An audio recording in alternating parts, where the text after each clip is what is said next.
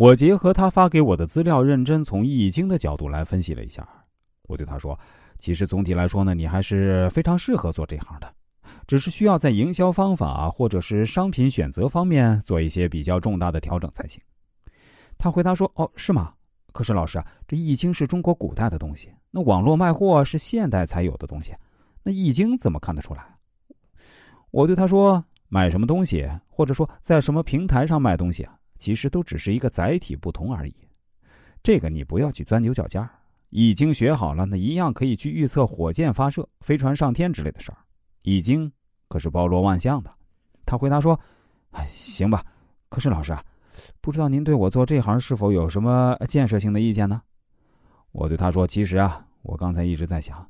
如果你不卖这些化妆品呀、厨房用品之类的，而是改卖文化产品，会不会好一些呢？”他一头雾水的问我：“什么文化产品啊？”我对他说：“比如你可以考虑把你们当地一些书法家、画家之类啊，请到你的直播间，让他们现场画画。那如果哪位网友喜欢那幅作品呢，就直接拍下，然后艺术家就在作品上写那个网友的名字。用这种销售方式啊，可以避免同行之间的恶性竞争的，因为艺术品的价格很难用工业产品的标准去衡量。”一听到我这么说，这位朋友立马来劲了，他非常兴奋的对我说：“哎，老师，我看行啊，这个办法真的不错。恰好啊，我还认识我们当地的一些老艺术家，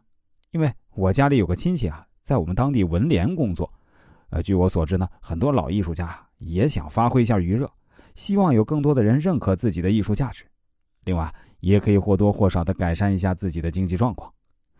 虽然网络直播卖东西的价格方面呢，不能太高。”艺术家们自己也都明白，现场临时写出的东西，艺术价值方面呢是要打折扣的，所以我认为消费者和艺术家呢都能够相互接受。这位朋友听完我的建议后啊，那是说干就干，他很快就清仓处理掉自己以前积压的那些货品，全心投入到直播买艺术品的赛道上来，